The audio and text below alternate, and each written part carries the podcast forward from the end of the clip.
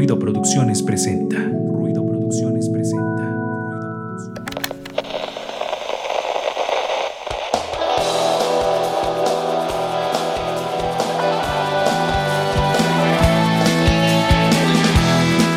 Esto es Ruido de Fondo, un espacio para compartir, difundir y crear contenido cultural independiente. Quédate con nosotros para que juntos Hagamos ruido. Ruido de fondo.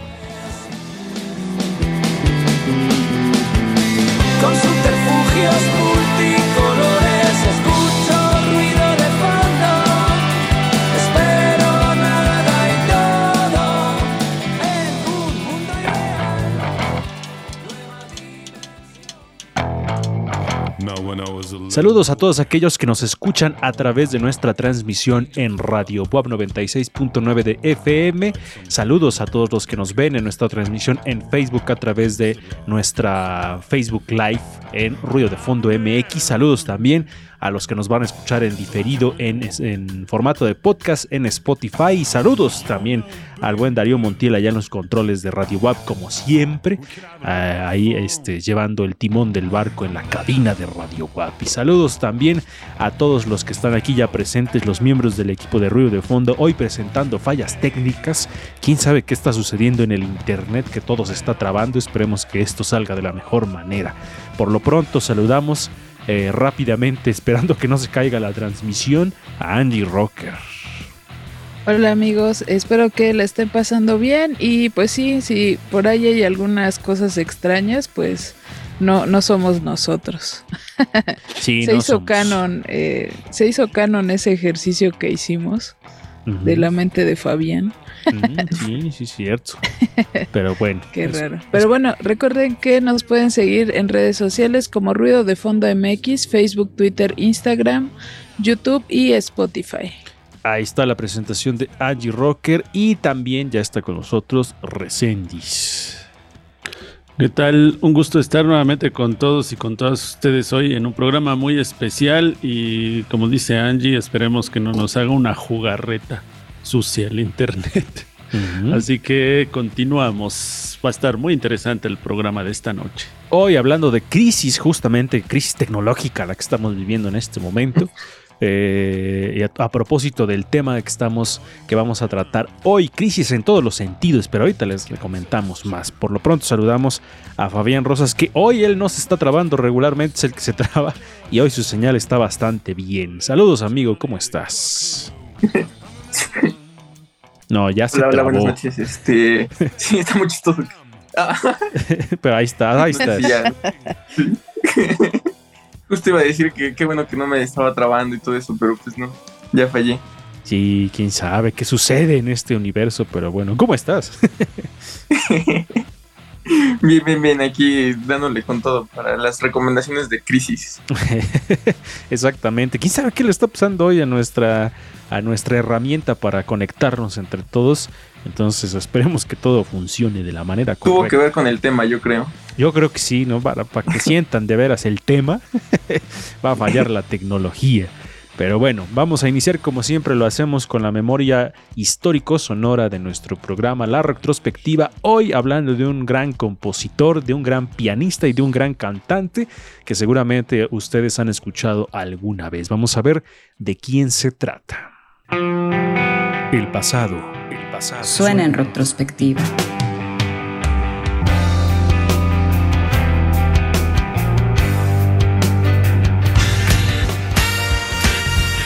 Muchas generaciones han crecido con sus canciones, miles las han cantado. Un piano y una voz que han trascendido en la historia de la música. Desde el género clásico pasando por el pop, rock and roll, entre otros, su legado es grande. Ya sea en un pequeño bar o un estadio, su figura siempre será recordada por lo que ha logrado. Billy Joel.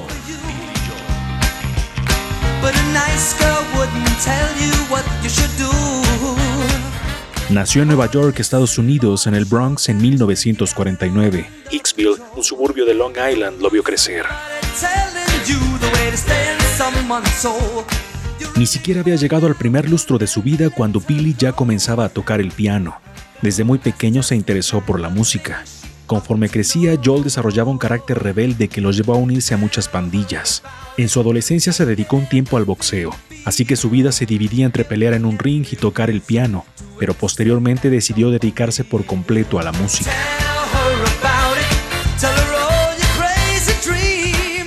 Una de sus primeras bandas de la juventud fue Echos, con quienes comenzó su camino musical. Con ellos hacía versiones de música británica que llegaba a Estados Unidos. Además, tocaba el piano en diferentes producciones. Después de Echos, se unió a la banda Hesles, que radicaba en Long Island. Aunque grabaron dos discos, comercialmente no tuvieron éxito y se disolvieron. Con el baterista de su antigua banda formó un dúo de piano y batería llamado Attila, donde su carrera tomó un giro musical hacia el hard rock psicodélico.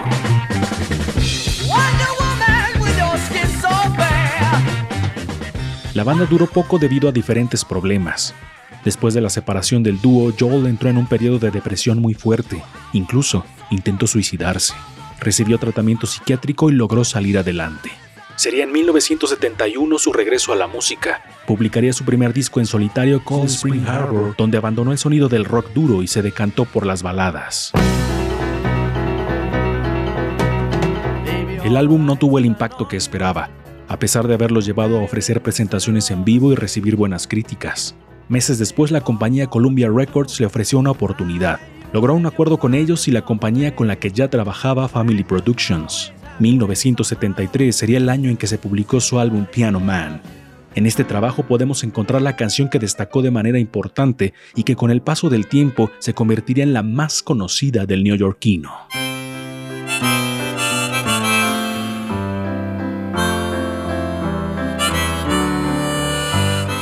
Billy comenzaba a ganar terreno en las diferentes listas de popularidad. Su éxito se construía poco a poco. En su segundo álbum, Street Life Serenade, conseguía el éxito con su tema The Entertainer, pero tiempo después vendría el álbum que en definitiva lo lanzaría al estrellato. Un disco que sería premiado con multiplatino, premios Grammy y muchos reconocimientos más. The Stranger, 1978, premio a la mejor canción del año para Billy Joel.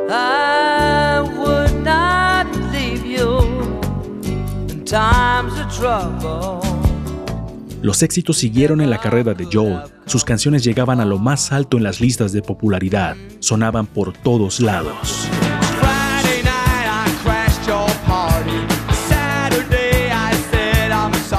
En los 80 compuso incluso canciones con temas más sociales como Good Night Saigon.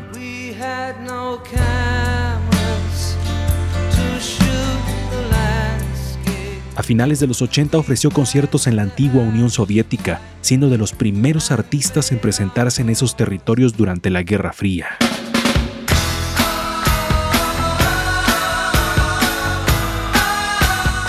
Las siguientes décadas en su carrera fueron fructíferas en lo musical y lo económico, a pesar de algunos problemas financieros con distintas personas con las que trabajaba.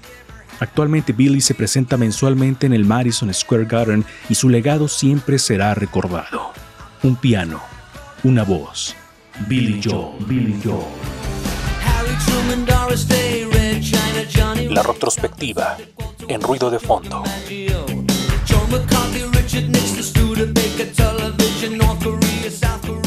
Ahí estaban escuchando y viendo la retrospectiva hoy dedicada a Billy Joel, este cantante y pianista estadounidense muy famoso que ya lo escuchábamos ahí en la cápsula, conocido pues en, yo creo que en todo el mundo por esta canción de Piano Man, entre otros grandes éxitos evidentemente, como también lo escuchábamos eh, de alguna manera indirecta en las retros pasadas, como por ejemplo en la de Barry White, porque Barry White hizo un cover de una canción Just, Just the Way You Are de Billy Joel, en realidad es de él, pero también la hizo famosa Barry White, un gran cantante recendis. Sí, que esta canción de que también la cantara José José, ¿no? También hizo su versión, no solo Barry White, sino también José José. Eh, te, quiero tal como eres, algo así, ¿no? Eh, la canción en español. Sí, Billy Joel, uno de los cantantes, híjole, que tiene una trayectoria ahí muy larguísima y que sigue dando conciertos y que eh, bueno, a mí me parece muy interesante siempre sus canciones hay eh, como rockeras fresas, pero que pero pegadoras, ¿no? Es que eh, te ponen a bailar, pero sobre todo pues hizo temas muy interesantes de mucho contenido y bueno, siempre va a ser interesante escuchar a Billy Joel. Y justamente estábamos hablando de la crisis. Ahí están ustedes viendo esta crisis que parece como transmisión del canal 5 de los 80 que están viendo en la cámara de Angie Rocker, pero no, es una crisis tecnológica la que estamos experimentando. Pero sí, Billy Joel, que en sus diferentes etapas ha, ha- tenido diferentes tipos de ritmos, ¿no? Algunas más rockeras, algunas más baladas, pero sin duda Angie Rocker un grande de la canción en inglés. Yo, yo ya aquí un poco ciscada. Pero pero sí eh, creo que es de esas figuras eh, pues importantes en la música. Y que también eh, me gusta lo de las Rocktros precisamente por eso no porque podemos explorar eh, no solo en el rock sino en distintos géneros y pues aquí un ejemplo no Exactamente. Y ahí ustedes pueden estar viendo, parece que en cualquier momento va a entrar una señal extraterrestre ahí en el- Ay, la no, cámara de Angie. Rocker. Entonces, voy a empezar a ponerme si aparece una cara extraña o una voz extraña, no somos nosotros. Es la- así que, fíjense, este va a estar interesante porque proba- probablemente suceda algo en este programa de las crisis. Entonces, va a estar interesante. Pero bueno, ahí estaba la rock de Billy Joel. Y vamos con lo que sigue aquí en este programa, que es la sección de Ruido Cámara Acción, las recomendaciones que nos trae hoy Fabián Rosas. Así que vamos a la cortinilla y regresamos. Ruido de fondo MX en todas las redes sociales. Vamos a la cortinilla y regresamos en unos segundos. Ruido, cámara, acción.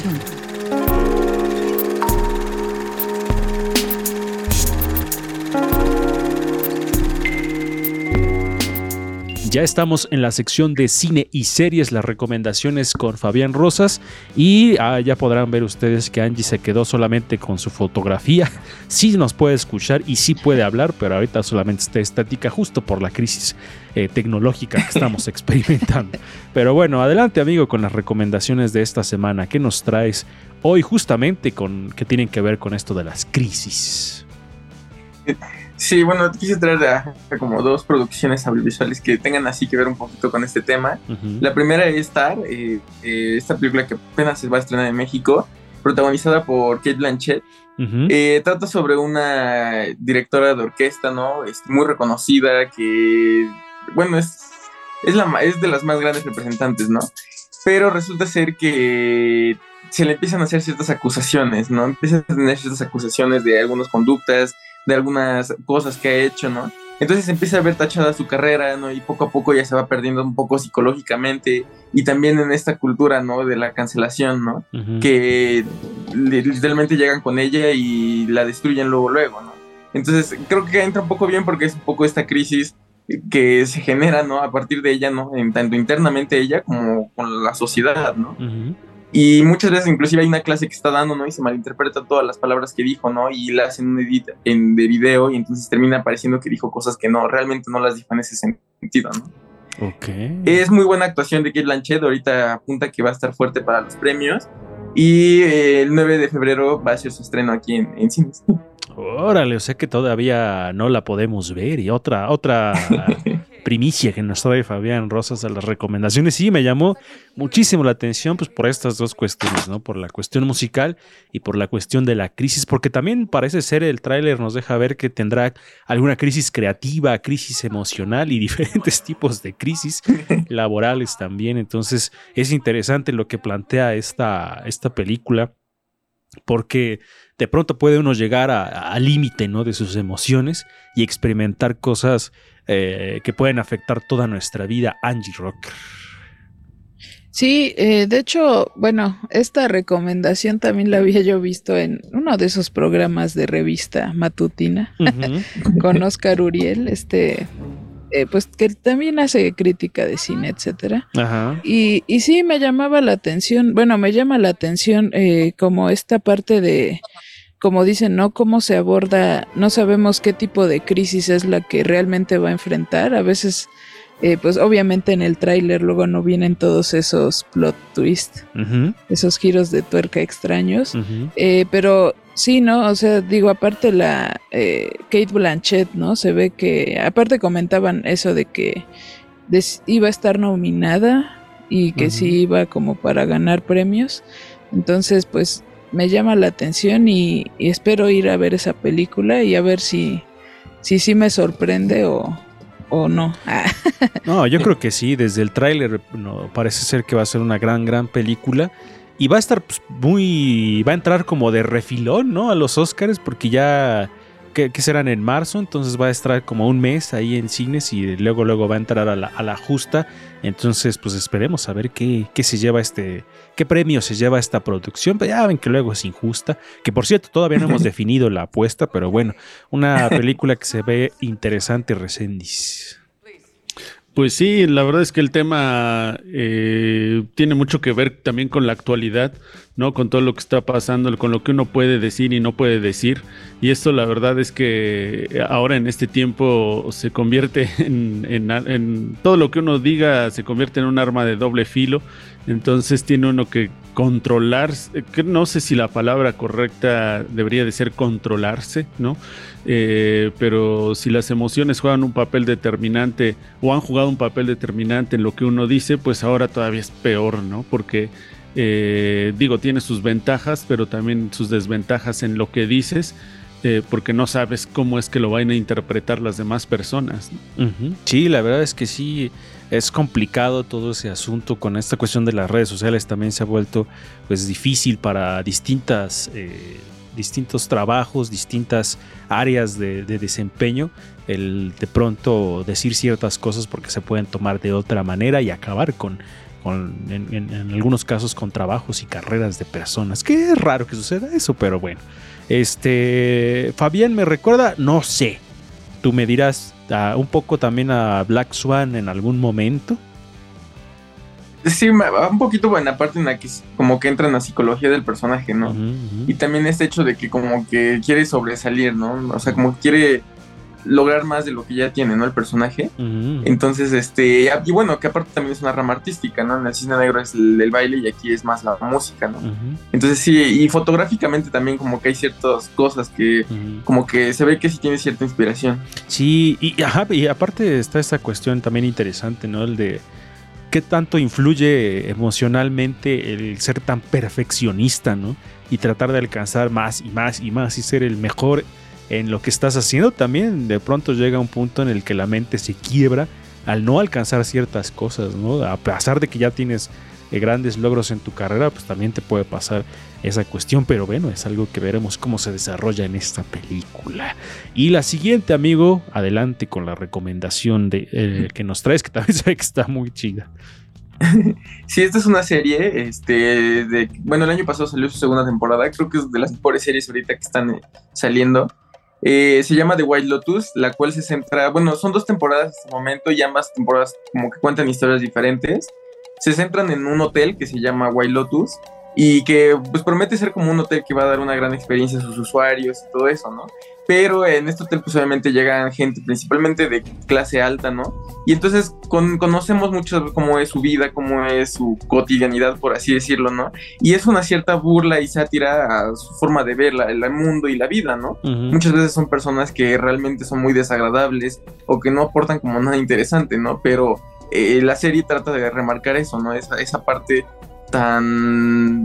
No sé, como que muchas veces no pensamos en ellos, ¿no? Y, y como que es muy desagradable, ¿no? Y la serie como que logra eso, ¿no? Logra generar ese desagrado hacia los personajes, pero al mismo tiempo ese morbo por querer saber más de ellos.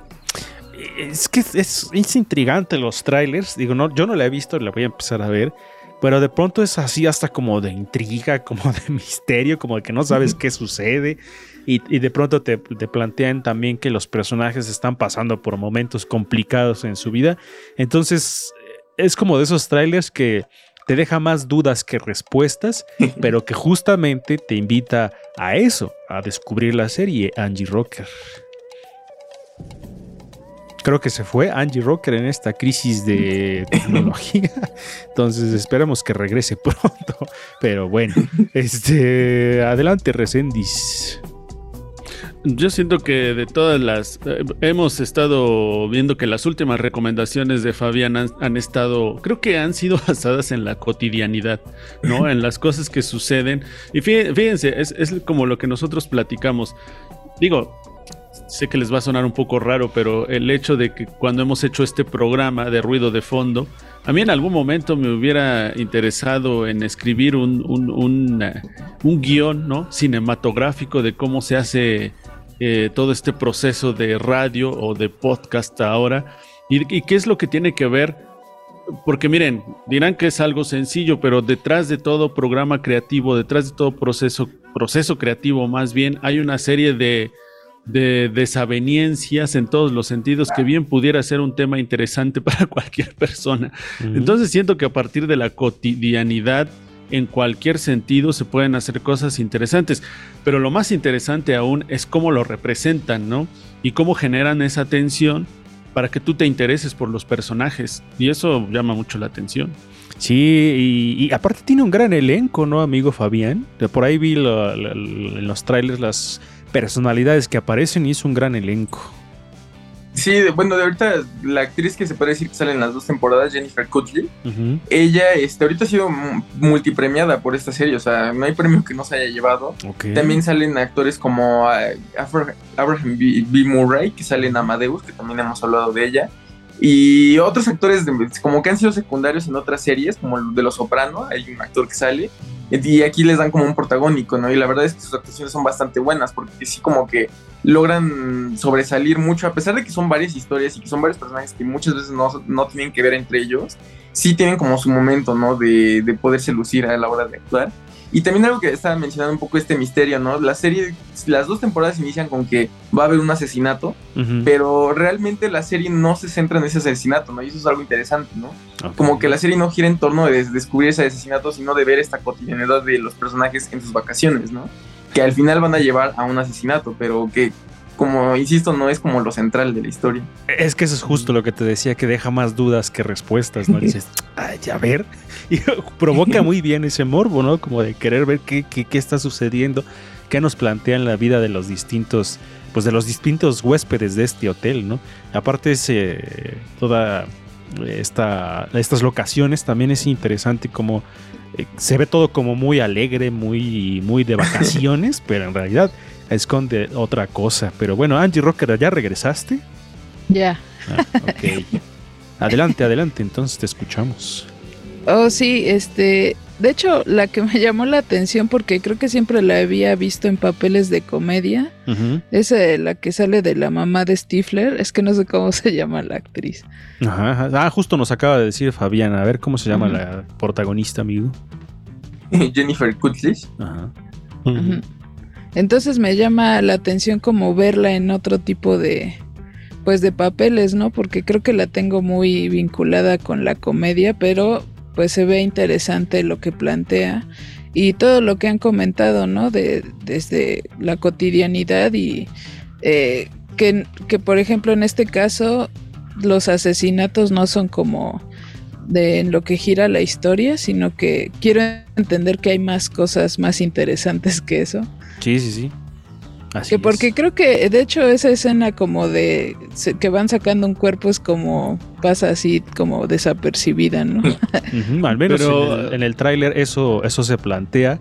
Y, pero en realidad, pues no sé, es lo que quiero descubrir.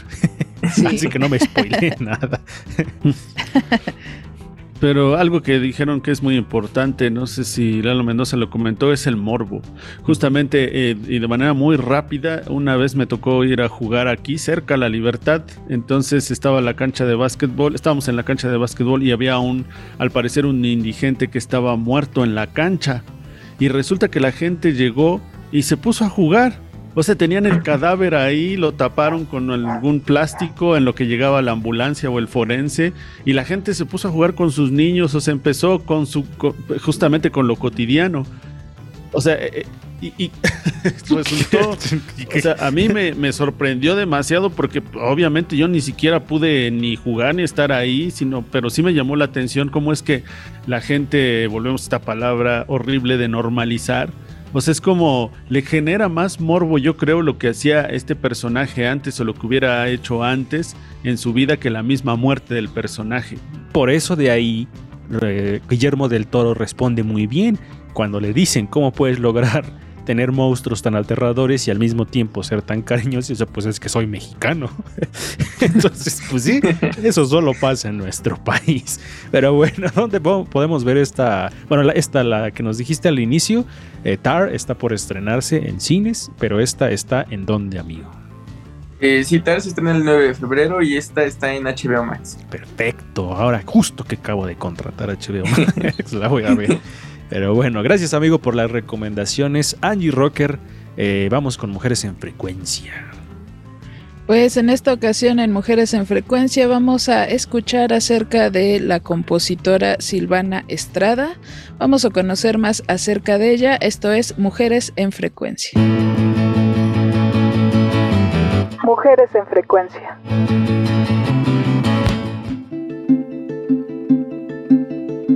La primera vez que escuché a Silvana Estrada fue con la canción Te Guardo. Recuerdo haber escuchado con mucha atención el texto y al sentirlo tan cercano a lo que vivía en ese momento, rompí a llorar.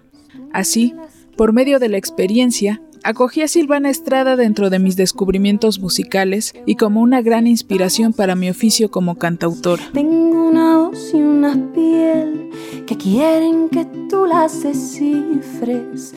Silvana nació en Coatepec, Veracruz, y la música siempre fue parte de ella. Aunque su padre es contrabajista, su madre es clarinetista y tenían un taller de laudería, la música como profesión nunca fue impuesta. Pero Silvana cuenta que sí le inculcaron hacer música para salvarse y sanar su corazón cuando fuera necesario. Brindo por este afán de libertad. Años después, Silvana comenzó a estudiar música en algún momento aprendió del jazz neoyorquino compartiendo con músicos como Eliades Ochoa y Charlie Hunter. En su regreso a México quiso aprender sobre las canciones y buscó a el David Aguilar y Natalia Lafourcade, con quienes comparte sus experiencias sobre la escritura y el oficio de contar historias a través de la música.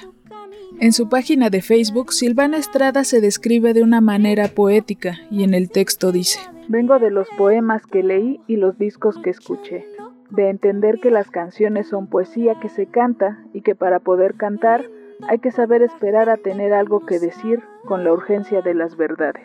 Silvana ha dicho en entrevistas que mientras canta se siente muy vulnerable y se vuelve transparente, algo que la gente agradece mucho y conecta.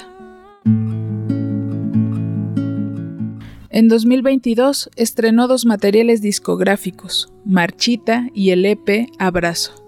Silvana explica que de cierta manera los dos trabajos se contraponen. Por un lado, Marchita habla del desamor y del desarraigo. Fue escrito después de una ruptura amorosa y habla sobre tener el corazón roto, y de cierta manera sacar todo lo de adentro para limpiar y continuar. Y tenemos el EP Abrazo, que fue concebido durante la pandemia y habla justo del anhelo del contacto físico, la colectividad y de agradecer las pequeñas cosas que nos rodean es un material luminoso. Fue en los premios Grammy Latino 2022 que Silvana ganó junto con Ángela Álvarez el premio a Mejor Nuevo Artista. Además estuvo nominada a Mejor Álbum Cantautor junto con Jorge Drexler, el David Aguilar, Alex Ferreira y Pedro Guerra. Para las nuevas canciones que se encuentra componiendo, ha dicho que está buscando crear melodías simples para todo el mundo y donde todos se sientan incluidos. Mujeres en frecuencia, en ruido de fondo. Ya regresamos, estaban escuchando Mujeres en Frecuencia. Recuerden seguir esta cápsula y la retrospectiva Ruido Cámara Acción y el programa completo en Spotify. Muy bien, estamos de vuelta para ir al corte. Eh, como ven, Angie sigue estática con su foto. Esperemos que para el siguiente bloque todo esté correctamente. Pero bueno, vamos a hacer un corte y regresamos aquí a Ruido de Fondo. Estás en ruido de fondo. Hagamos ruido.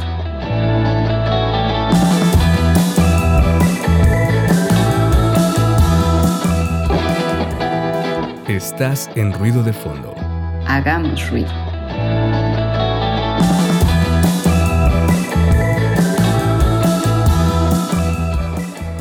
Estamos de regreso amigos aquí en Ruido de Fondo, vamos a la parte del feedback, el tema de la semana, hoy hablando sobre las crisis, las crisis en general.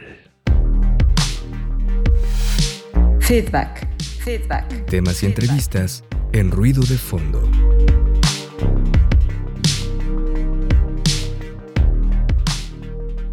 Ahora sí, ya estamos de vuelta. Bueno, ya estamos en la parte del feedback, el tema de la semana. Hoy les decía hablando sobre las crisis en general.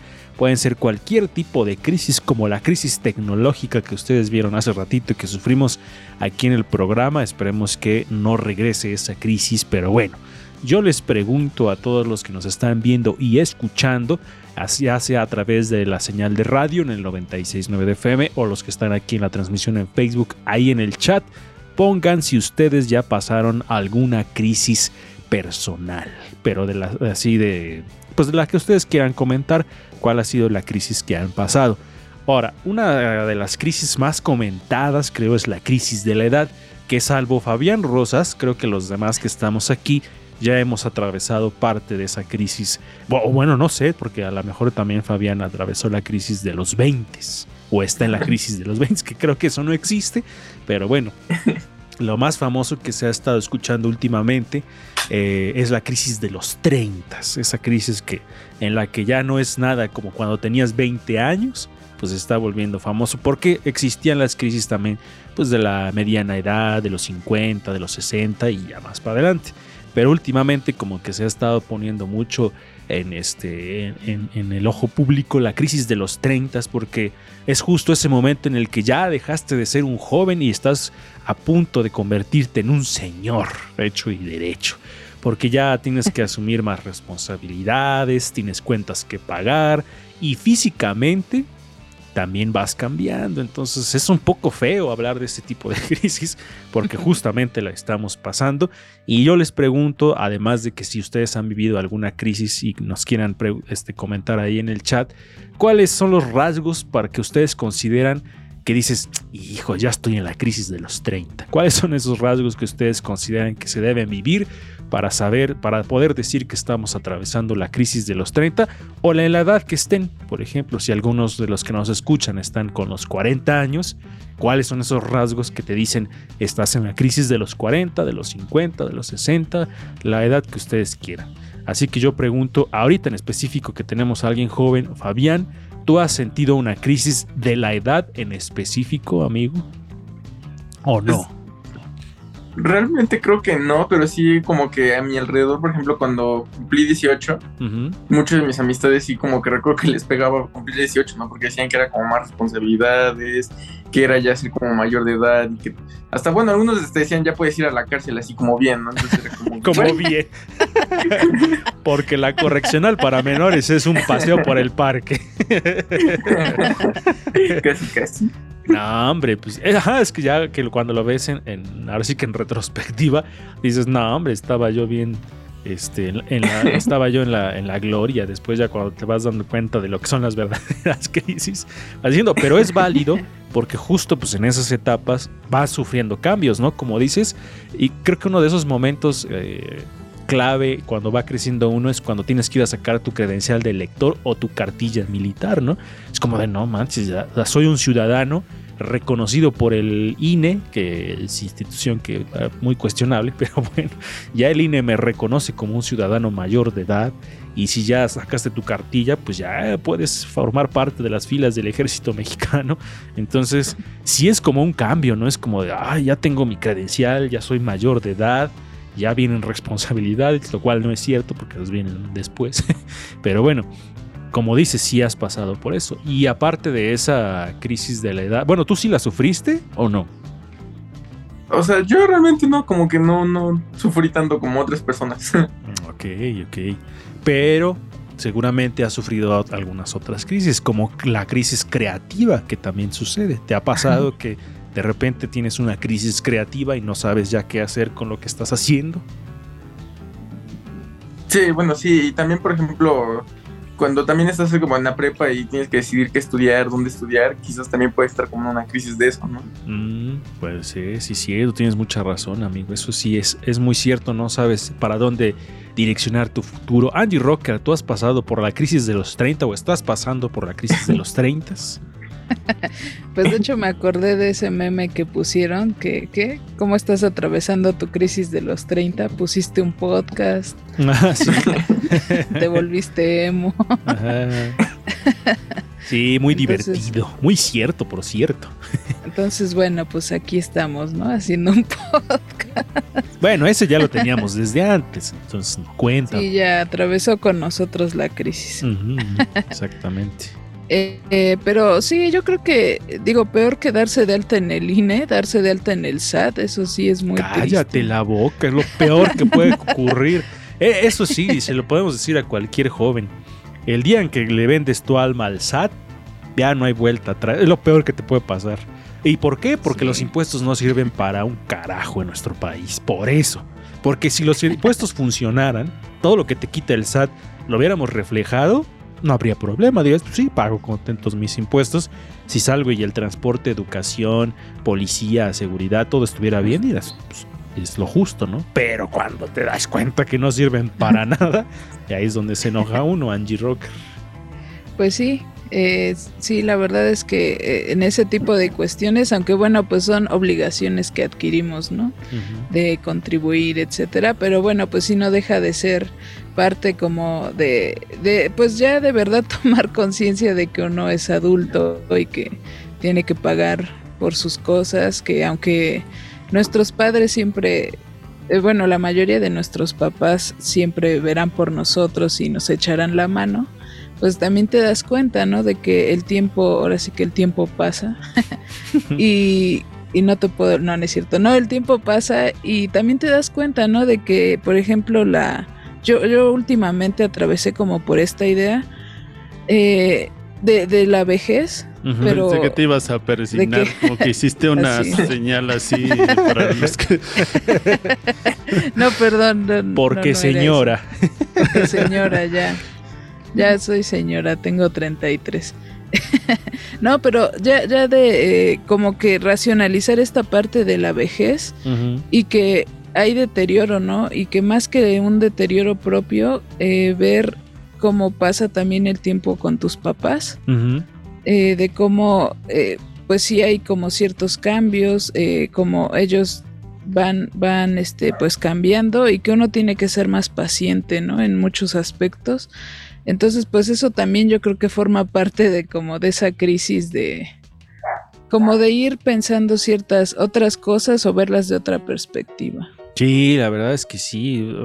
digo, no, no queremos que este programa sea muy sombrío, Así, ¿no? Ya es- pero sí, e- e- es, difícil. Y bueno, Resendiz ya, ya habrá pasado por la crisis de los 30, entonces, ¿cómo, cómo fue ese pasar? Porque pues, ya son 10 años más que nosotros. y lo recalcas. Quiero mencionar tres cosas rápidamente, no sé cómo, espero unirlas bien. Un texto que leía recientemente de Óscar de la Borbolla, el filósofo mexicano, decía, ¿por qué los idiotas triunfan más que la gente talentosa o inteligente, no? Y él decía que pues porque son mayoría. Eh, uno cuando va creciendo se va dando cuenta de que pues a veces por más que te esfuerces pues las cosas no resultan como uno quisiera pero también decía que tiene que ver la suerte, ¿no? O, o el azar más bien, no la suerte, el azar. Decía que muchas veces uno está intentando, intentando, la otra parte es la suerte, pero la otra parte también es que resulta que las personas muchas veces que no están tan preparadas, pues tienen mayor oportunidades, ¿no? Y esto también se debe a que gran número de personas les pasa eso. Y justamente quiero hablar de rápidamente de las circunstancias. Para mí la crisis son las circunstancias, las crisis de la edad. Y voy a poner otro ejemplo por la eh, por otra conferencia que estuve viendo de eh, un neuro, neurocirujano y los que están especializados en la neuropatía, que hablaba de que, que los adultos muchas veces ya no enfocamos nuestra, nuestros pensamientos en las cosas eh, cotidianas de la vida, sino empezamos a enfocarlo prácticamente en el trabajo, que es algo horrible, ¿no? y voy a... Bueno, depende. Si trabajas en lo que te gusta, no. Claro, le resulta que la gran mayoría de las personas no trabajan en lo que les gusta. Y ahora voy a lo siguiente. Yo trabajo con niños, trabajo con adolescentes, con jóvenes y con adultos. Entonces me doy cuenta de lo que hacen cada uno de estos. Para el niño su preocupación o la crisis es, este maestro eh, me dijo que mi goma está fea, ¿no?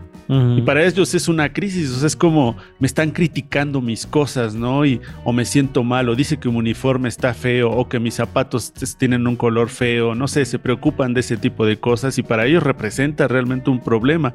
Para los adolescentes y sus cambios hormonales, ¿no? El que los regañen sus papás, etcétera, etcétera. Para alguien de 20, ¿no? Se preocupa por si reprobó alguna asignatura, porque a alguien le cae muy mal, porque le quitaron la novia, etcétera, etcétera. Y a los 30, cuando ya empiezas a en ese marco laboral, pues ya empiezas a enfocarte en cosas como tal, como ustedes lo dijeron, que el SAT. Que si no declaraste bien, es que de dónde vas a. claro, que si se te fue el recibo de la luz o el teléfono, no que si tienes que pagar renta. Entonces ahí dices, ah, ya estás como que en otro proceso. Y luego pasas los 30 y vas a los 40 y, y Suena feo, pero ya empiezas a pensar, ya estás de salida del ámbito laboral, ya empiezas a ser un poco inservible. Entonces dices, ¿qué voy a hacer? ¿Me voy a pensionar? ¿No me voy a pensionar? ¿De dónde voy a vivir? Y la verdad es que sí entran crisis. En mi caso yo no experimenté una crisis de los 30, la verdad es que todos los 30 me, las, me la pasé muy bien, pero al llegar a los 40, porque te das cuenta que empiezas ya a los 50, entonces dices, ah, como que ya la sociedad empieza a hacerte a un lado, porque empiezas ya un poco a entrar en esa parte del adulto mayor. Y sí es un poco horrible esa parte, porque aparte en México no estamos acostumbrados a tratar bien a dos, y con esto cierro mi comentario, a dos eh, demográficos. Dos, dos seres, dos demográficos muy importantes. Y uno son los animales y el otro son los ancianos que pensándolo bien, creo que nuestro país no trata bien a nadie. bueno, porque fíjense, eh, y he hablado de las crisis un poco ligado con la crisis económica, porque esto es de todas las crisis, crisis de la edad, crisis económica también, porque por ejemplo, la niñez en nuestro país está muy descuidada. La cuestión de la educación y sus derechos está por los suelos. Luego los adolescentes, ni siquiera hay como que digamos así, un, acompañamiento psicológico en estas etapas y la educación sigue también de la, de la vil, este, de la, de la tiznada. Y luego avanzamos a los, este, a los adultos jóvenes, que somos los de 30, 40 años. Igual, no hay oportunidades de trabajo, está todo mal pagado. Y luego así, si te vas en cada demográfico, hay una crisis los ancianos están en una crisis, los animales también. dices, en nuestro país a nadie le va bien, entonces está bastante horrible. Y deja de eso, que, viene, no sé si Fabián, quiero preguntarte, eh, me acordé ahorita de que año con año, sexenio con sexenio, semana con semana y cada rato, la gente te dice, ah, es que esto, eh, dos cosas, una, es que va a venir una crisis más fuerte. Ahora dicen que se viene muy fuerte. Y la otra es, ah, siempre ha habido crisis, ¿no? Todos los años hay crisis. Entonces es como que tanto todos los años hay crisis como que se va a venir una crisis más fuerte. Tal parece que el mexicano es del aguante perpetuo, ¿no? Así de que somos así. Sí. Como si aguantáramos todas las crisis. No sé si Fabiana a tu edad ya has escuchado eso y qué opinas de que si de verdad ya hubo crisis más fuertes y que vienen otras más fuertes has escuchado algo parecido de tus papás o abuelos? Sí, pues de toda mi vida sí he escuchado, ¿no? Que siempre decían, no, pues estábamos peor con el pasado, ¿no? Pues así de, no. Pero llegamos a este y pues estamos igual o no sé si peor, ¿no? o vamos a algo peor todavía, ¿no? Entonces, este, pues sí es algo que creo que ya nos hemos acostumbrado, ¿no? Y creo que, pues como que tampoco como sociedad nos hemos animado a querer cambiar verdaderamente, ¿no? Crisis tecnológica la que está sufriendo otra vez Andy Rocker en su cámara. Pero sí es cierto, ¿no? Creo que hay dos, cosas que todos los mexicanos hemos escuchado en nuestra vida. Es, este año va a haber crisis, se, se espera una crisis difícil y la otra es, va a ser más calor o va a ser más frío. Siempre son las cosas que cada año es, no, es que este año sí va a haber unos calores o lluvias. Entonces ya se, va sumando eso. y, una palabra que eh, aparte de la crisis, la recesión, ¿no? También eso hemos escuchado en todos los noticieros y cada año es lo mismo, entonces cada año va a ser más calor, va a ser menos frío, va a haber más lluvias y va a haber más crisis. Entonces, siempre los mexicanos, y literal, yo desde que nací, desde que soy niño he escuchado esa palabra, crisis, todo el tiempo estamos en crisis. Y, es horrible vivir con ese, con ese miedo de que, ay, ¿ahora qué va a pasar con la economía? Pero bueno, otra crisis que atravesamos todos y que ya de pronto es un poco cansado volver a eso, pero que sin duda marcó a todo el mundo, pues fue la crisis de la pandemia. esa, esa que jamás alguien había vivido. De los que vivimos en este mundo, nadie le había tocado una pandemia. A lo mejor a nuestros bisabuelos, tatarabuelos sí les tocó con la gripe española y así, pero hasta pero después de ellos nadie ha vivido, había vivido una crisis como esa y también cimbró al mundo, ¿no? La crisis se vino una crisis económica, pero también hubo crisis personales en cada uno de nosotros y ya lo hemos comentado en otros programas. Entonces las crisis digamos de alguna manera provocadas eh, por la naturaleza, entre comillas, pues también son cosas que hemos vivido. Ahora, está otra parte también, las crisis nerviosas que, que todos hemos vivido, por ejemplo, a raíz de los temblores, ¿no? Que eso es muy común ver que la gente tiene crisis nerviosa. Y aquí yo sé, no sé si lo ha dicho públicamente, pero a nuestro amigo Fabián Rosas no le gustan los temblores. Entonces, en los temblores fuertes que ha habido, amigo, ¿has experimentado una crisis nerviosa? Sí, el, el 19 de septiembre de, ¿qué? 2017. Ujú. Ese sí me tocó en un tercer piso y sí entré en crisis completamente. Pero a ver, detállanos, con, con lujo de detalle, amigo, descríbenos tu crisis que tuviste aquel día 19 de septiembre, por ahí de la una de la tarde. Pues descríbenos qué fue lo que pasó, qué fue lo que pasó en tu mente, cómo te observaron los demás, qué te dijeron. A ver, cuéntanos sobre tu crisis. No, realmente lo recuerdo súper así como borroso, pero a- a- recuerdo que una maestra me hizo mucho hincapié en que literal me sostuve de un poste que había, de que fue yo creo que tanto mi miedo que me agarré a ese poste y la ma- las maestras tuvieron que jalarme para bajarme completamente las escaleras. Y tus compañeros no te dijeron nada así como, ¿por qué te agarraste al poste? ¿Por qué te quedaste pasmado? No, realmente ahí todos salieron corriendo a sobrevivir el primero que pudiera. O sea, se les olvidó el yo no grito, no corro y no empujo. Sí, no, ahí sí todos, yo me acuerdo que todos estaban así corriendo rápido para salir Ay, por sus vidas. de veras que no aprendemos con estos, estos temblores. ¿Tú, Angie, también tuvi- ah, tienes crisis nerviosas durante los temblores? Ay, sí. Desde el 2017. Ujú, ujú. Pero, pero bueno, también uno aprende que eh, en ese tipo de situaciones, pues también tienes que sobreponerte, ¿no? Digo, también pasa ese tipo de crisis nerviosas cuando hay algún, este, pues algún accidente o algo que, que requiera que uno actúe en el momento.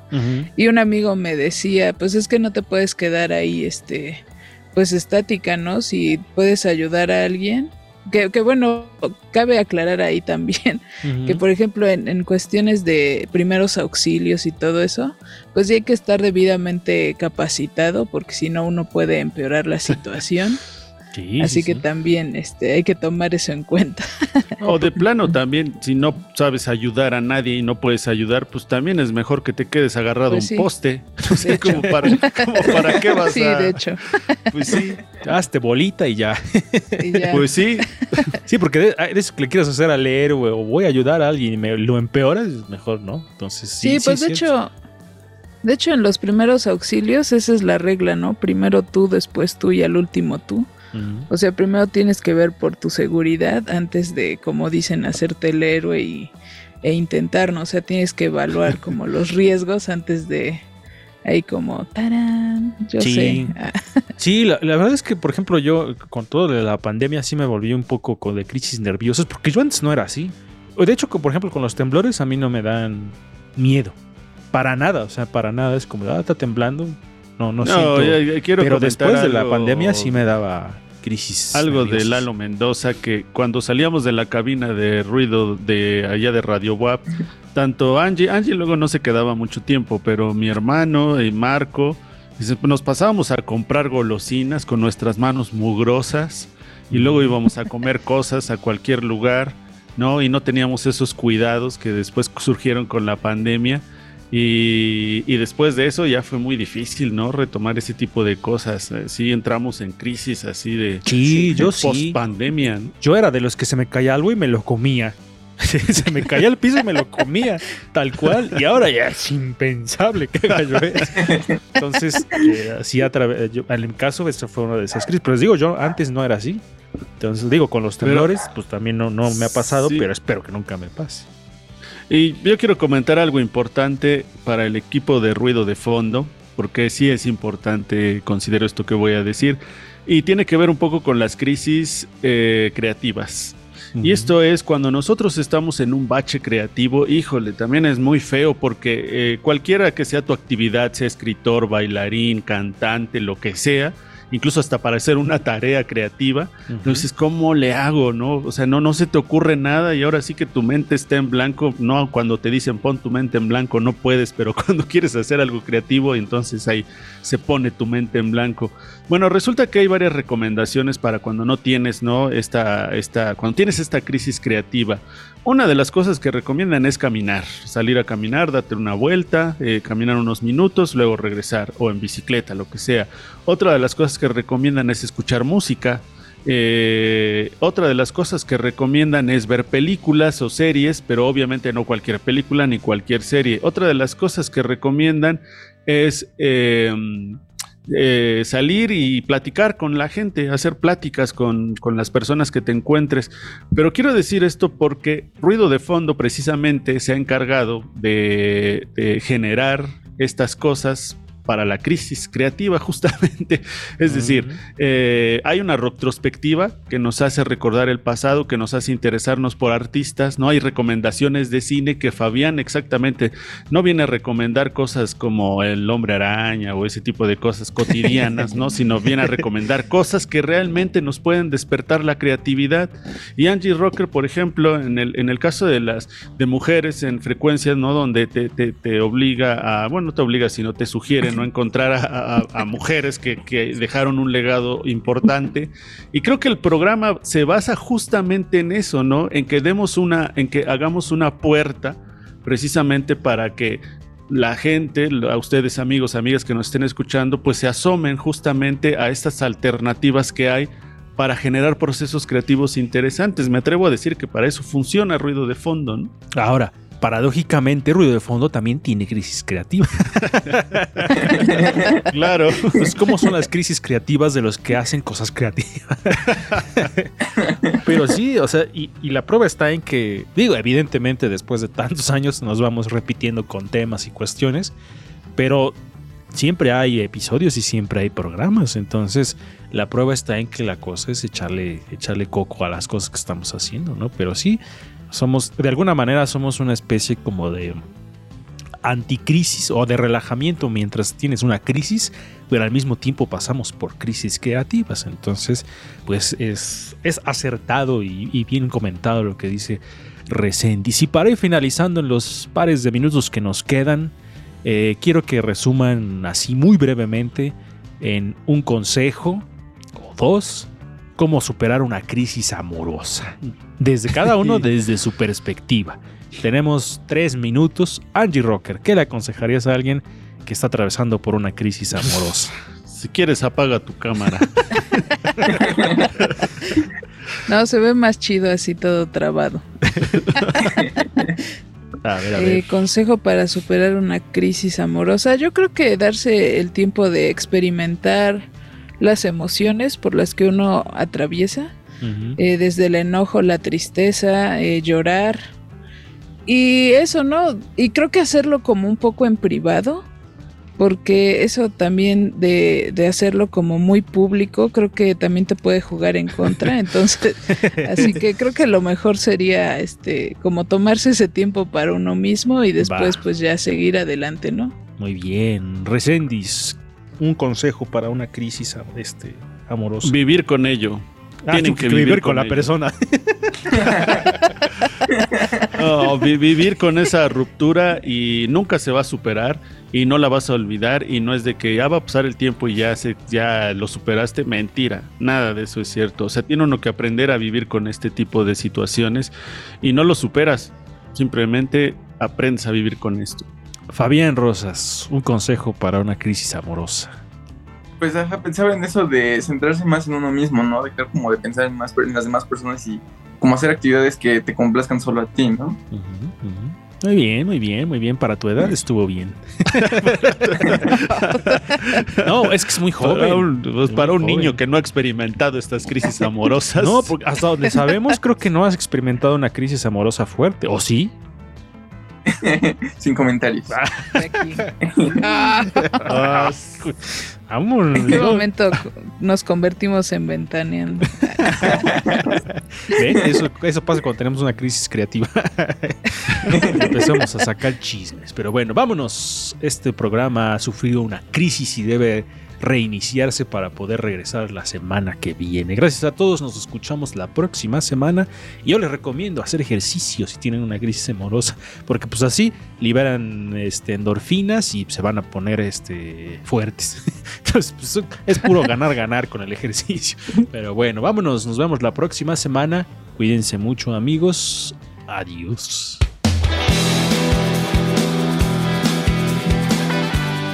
Por hoy ya hicimos ruido, ya hicimos ruido, ya hicimos ruido. Escúchanos en la siguiente emisión de Ruido de Fondo.